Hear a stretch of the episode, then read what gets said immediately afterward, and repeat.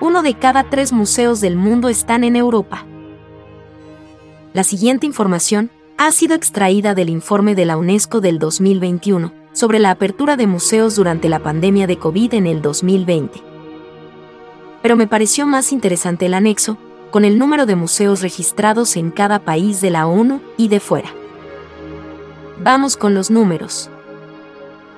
En primer lugar se halla Europa, con un 30% del total. Es decir, más de 40.000 museos.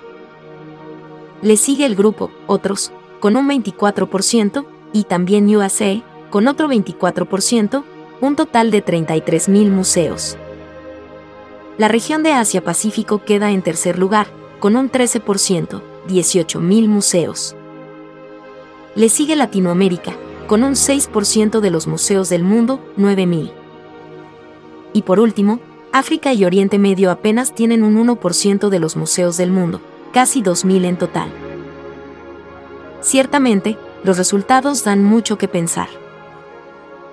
¿Qué es esa región otros? ¿Por qué Europa y Estados Unidos con apenas el 14% de la población mundial concentran más de la mitad de los museos? Seguiremos buscando más datos para poder entender mejor estas desigualdades.